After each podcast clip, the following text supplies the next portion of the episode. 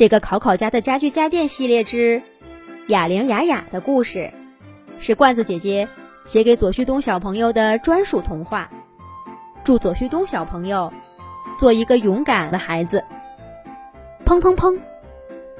考考一家出门了，家里面却阴云密布，因为哑铃雅雅就要被扔掉了。从前，沙发莎莎、桌子罗罗都曾经担心过会被扔掉，但后来发现都是虚惊一场。可这次不一样，因为考考爸爸已经明确说了，不再需要哑铃雅雅。今天一大清早，考考小朋友跑得太快。不小心被雅雅给磕了一下。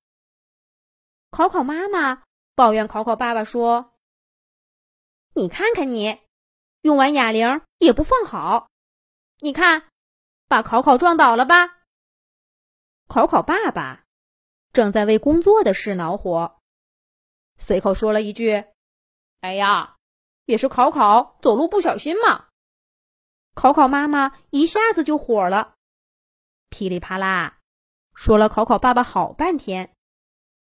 两个人你一言我一语，吵了起来。最后，考考爸爸丢下一句：“好好好，改明我把这个哑铃扔了总可以了吧？”就出门去了。哑铃雅雅是家里的老成员了，一直陪着考考爸爸锻炼身体。一下子发生这种事儿，雅雅倒是没哭，而是面对着墙角，就像她的名字一样，一言不发。其他的家具家电朋友可气不过了。板凳小六生气的说：“哼，考考爸爸太过分了，明明是他自己的错，却要怪到雅雅身上。”沙发沙沙也打抱不平。就是雅雅做错什么了？她昨天晚上就怕撞到考考，偷偷的挪到墙角去了。是考考爸爸今天早上非要举着它锻炼身体，又忽然接到工作电话，才会出这种事儿。不行，雅雅不能走。对。我们不让雅雅走。一大群家具家电涌过来，抱住雅雅。其他不能过来的，也都在远处声援。雅雅终于转过身，表情凝重的说：“谢谢大家。”可是，哎，家具家电朋友们明白，雅雅这是难过的。不知道该说什么了。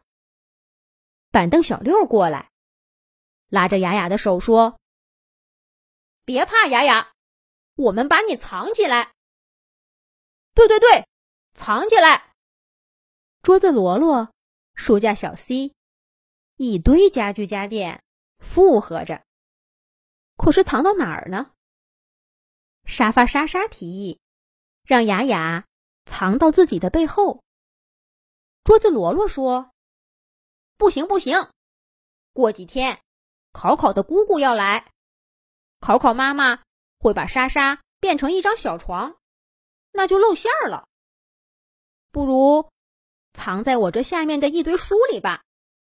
考考爸爸从没看过那些书，不会知道的。”小木床木木远远的喊道：“不行不行！”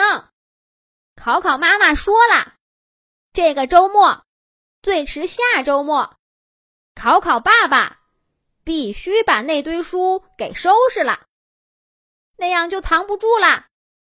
不如藏到我脚下来吧。考考妈妈刚收拾完换季衣服，最近都不会来床底下看的。吸尘器西西立刻否定了这个做法。哎呀，不行！考考爸爸已经决定，每隔几天就把床底下给吸一次了，那样肯定能看到雅雅。这也不行，那也不行。大家想了一天，连小猫咪咪的猫砂盆都想过了，也没找到个好办法。考考一家就快回来了，最后大家决定先让雅雅躲到鞋柜鞋鞋放冬季鞋子的最里层，然后再慢慢想办法。板凳小六拉着雅雅。刚走到门口，就听见房门咯吱咯吱响了一下。咦，这不像是开门的声音啊！咯吱咯吱，这声音又响了。家具家电朋友们反应过来，不好，来小偷了！哼，这回一定让小偷好看。板凳小六叉着腰站在门口，老搭档小猫咪咪飞奔过来，跟他并肩站在一起。对付个小偷，对小六和咪咪来说简直是小菜一碟。然而这次根本没等他们俩动手，小偷好不容易打开房门进来的一瞬间，哑铃牙牙忽然飞出去。拦在他脚下，小偷撞了个结结实实，直接倒在地上，晕倒了。这一手太漂亮了，小六和咪莉都看呆了。这个小偷一直晕到考考爸爸回家，直接被考考爸爸打电话让警察带走了。验伤的时候。小偷一脸委屈的看着被哑铃撞出的大包。考考爸爸呢，越看哑铃牙牙越顺眼，别说扔掉了，每天不举着它练几下，都觉得少了点什么。至于那天雅雅为什么会在门口，哈哈，糊涂的考考爸爸估计以为是自己放在那儿的吧。考考不走了。家具家电朋友们终于松了口气，笼罩在大家头顶的阴云散去了。